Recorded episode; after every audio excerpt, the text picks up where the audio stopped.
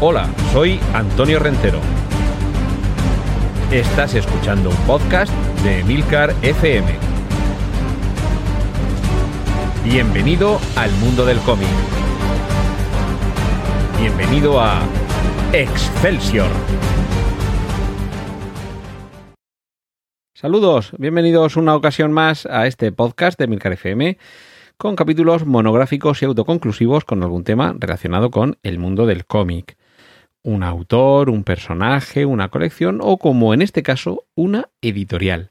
Hoy os voy a hablar de Image Comics, una editorial que está a punto de cumplir 30 años, pero que creo que es una de las últimas grandes editoriales en llegar al mercado. Previamente habíamos tenido, evidentemente, Marvel y DC, las, las más grandes, sin duda las que en los últimos años han tenido también más relevancia, gracias a la traslación al cine de gran parte de sus películas y de sus personajes pero cuando en 1992 aparece Image, aquello fue casi revolucionario. Los que ya en aquella edad teníamos, perdón, en aquel momento teníamos una edad, en el año 92 yo tenía 22 años y ya llevaba unos cuantos años coleccionando cómics, eh, además incluso trayéndolos por catálogo de, Estados Unidos, que era un servicio que había en esos tiempos prehistóricos en los que todavía no, no teníamos internet en nuestros domicilios.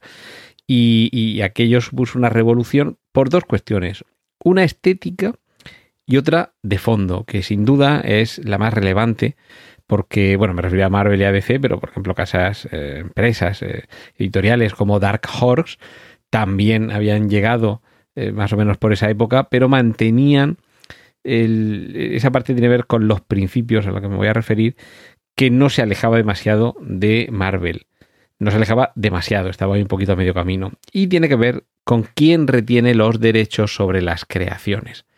Sí que es cierto que cuando uno llega a Marvel o a DC, ya existen Superman, Batman, Spider-Man, el Capitán América, pero te puedes inventar un malo o, un amigo o un interés romántico. Cualquier personaje tú te lo inventas como, como guionista, tú te inventas un nuevo vestuario, por ejemplo, o un nuevo aspecto, pero los derechos sobre eso no te pertenecen, le pertenecen a la editorial.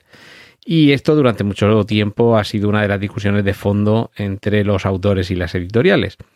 Hasta que llegó el momento en el que algunos de los más eh, de las más rutilantes estrellas, en el caso concreto de Marvel, se plantaron porque querían renegociar esa, ese aspecto, el de ser propietarios de los derechos de aquello que estaban creando.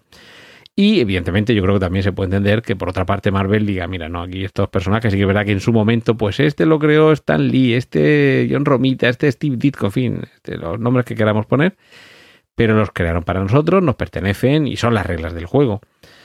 Y de ese desencuentro es del que surge Image Comics, en un movimiento que se conoce como el éxodo, por esa X con un guion, representaba que algunos de los autores eh, provenían de las más exitosas series de los X-Men o los X-Force. Por, por orden quizá de importancia, no sé si por su categoría o desde luego por la popularidad, los primeros fundadores, los padres fundadores de Image Comics fueron nombres que alguno de ellos en algún momento también pasará por aquí por, por por este podcast, por Excelsior, para que tenga su propio capítulo. Hablamos de Todd McFarlane, que en el momento de esta transición estaba cosechando un éxito descomunal con su trabajo en Spider-Man. A secas, una colección que se creó con el número uno para que la estrenara él, de las varias que ya había. También sin Spider-Man, en fin, todo esto. Eh, estaba Jim Lee, uno también de los actores, de los autores más influyentes, sobre todo por su estética muy inspirada en lo oriental, que en aquel momento estaba ocupándose de X-Men. Estaba Rob Liefeld, que este fue un personaje bastante, bastante peculiar, este va a dar un poquito que hablar, este se ocupaba de X-Force. Estaba Mark Silvestri, siempre eficaz y siempre efectivo, que trabajaba en Wolverine. Estaba un Eric Larsen que evolucionó muchísimo bajo mi modesto punto de vista a partir de tener en Image tanta libertad creativa y él provenía de The Amazing Spider-Man Y por último, pero no menos importante, Jim Valentino, que estaba haciendo en aquellos momentos eh, Guardianes de la Galaxia, y Wills Portacho, que estaba con The Uncanny X-Men. Como veis, hay eh, tres colecciones distintas de distintos eh, X-Men, distintos grupos de, mutantes, y una protagonizada por Lobezno. De ahí ese éxodo, como se conoció.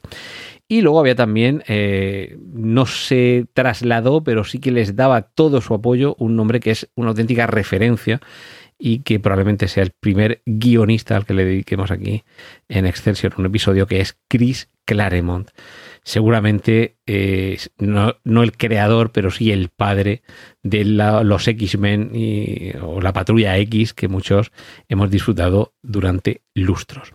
Pues bien, todos estos autores deciden marcharse de Image, al, perdón, de Marvel al unísono y crear Image.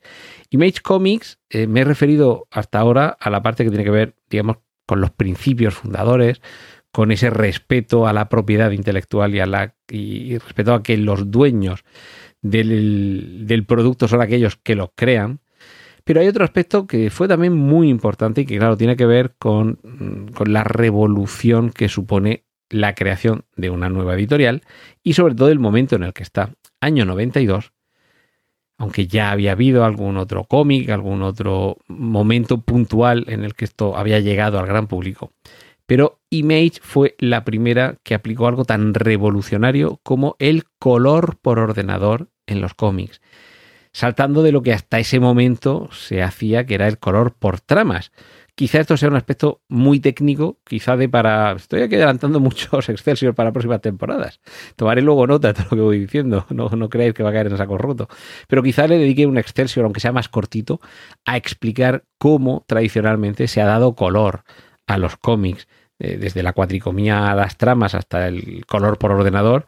Esto ha sido una evolución y la revolución llega en ese momento, en el año 92. Yo recuerdo los primeros cómics que, ya digo, por catálogo podía eh, comprar y, venían aquí a España.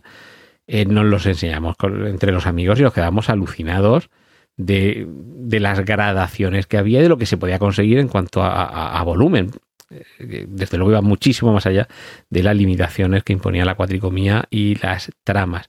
Las tramas es, eh, lo habréis visto seguramente en muchas camisetas, si conocéis la obra del, del artista Roy Lichtenstein, es un poco con lo que trabaja. Las tramas son esa serie de puntitos o de rayitas o de cuadritos que alternan el blanco con un color y que se pueden mezclar varias tramas de varios colores básicos y que al hacerlo se permite dar un sombreado que da la sensación, desde una cierta distancia, de ser un color más o menos difuminado en un tono distinto que si fuera simplemente el color plano.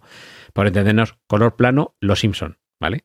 La cara de Homer Simpson es amarilla, completa. No hay una sombra que nos indica que si eh, le da la luz desde un lado y la, la, nariz le hace sombra, ¿vale? O no hay unas gradaciones de color que nos indican el volumen que tiene el rostro de Homer Simpson. Pues eso sería un color plano. Si se hace a base de distintos puntitos con un fondo blanco y los puntitos amarillos, veríamos que su cara no es tan amarillo sólido, sino que es como si tuviera un tono amarillento.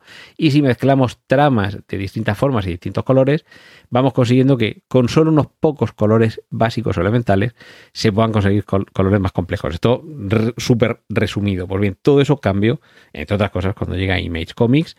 Y una de las señas de identidad de sus, eh, de sus de las creaciones de sus autores era que los colores ya no eran tramas, los colores era la revolución del ordenador.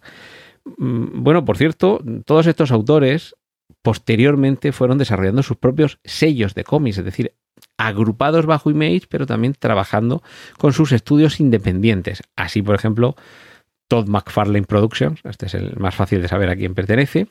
Jim Lee desarrolló su Wildstorm Studios, Mark Silvestri Top Cow, que posteriormente tendría también mucha fama con publicaciones de otros autores. Jim Valentino desarrolló su propio estudio llamado Shadowline.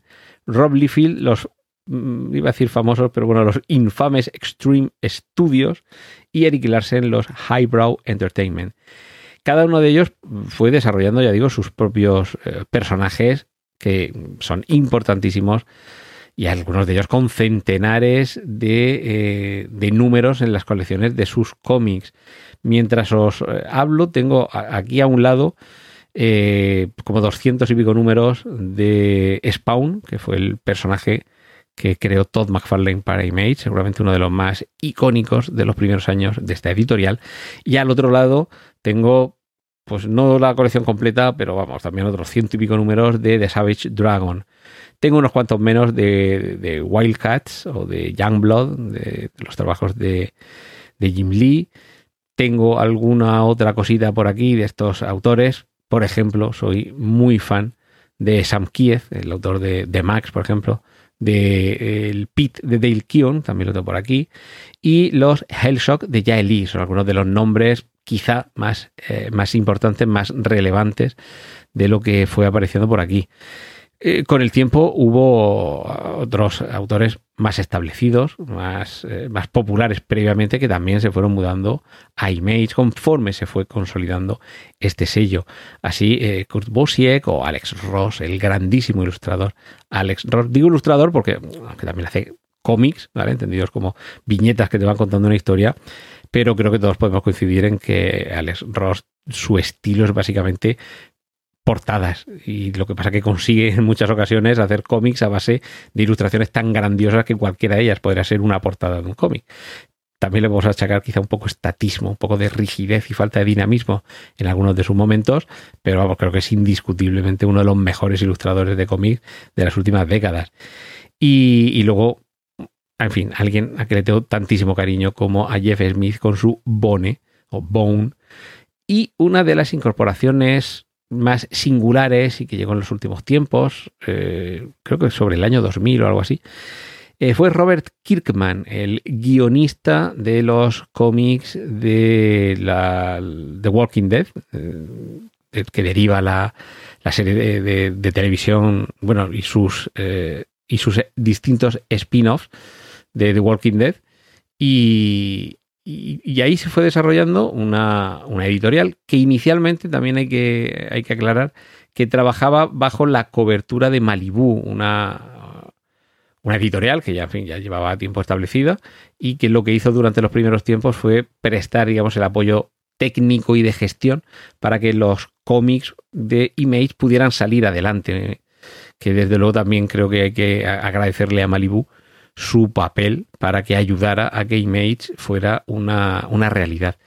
Ya digo, más allá de esa revolución estética, que yo creo que fue determinante porque a partir de ahí, con el tiempo, esa técnica de, de aplicar el color por ordenador se fue generalizando y es lo que tenemos hoy día desde hace unos cuantos años.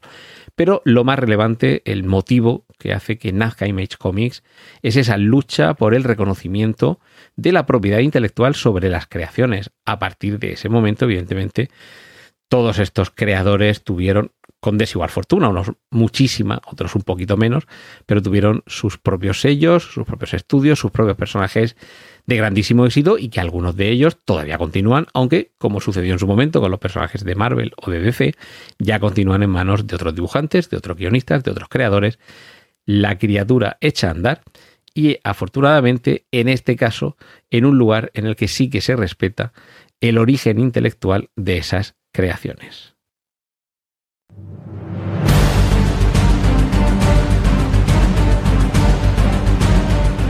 Has escuchado Excelsior, un podcast de Antonio Rentero para Emilcar FM. Puedes escuchar más episodios y contactar con nosotros en emilcar.fm barra Excelsior.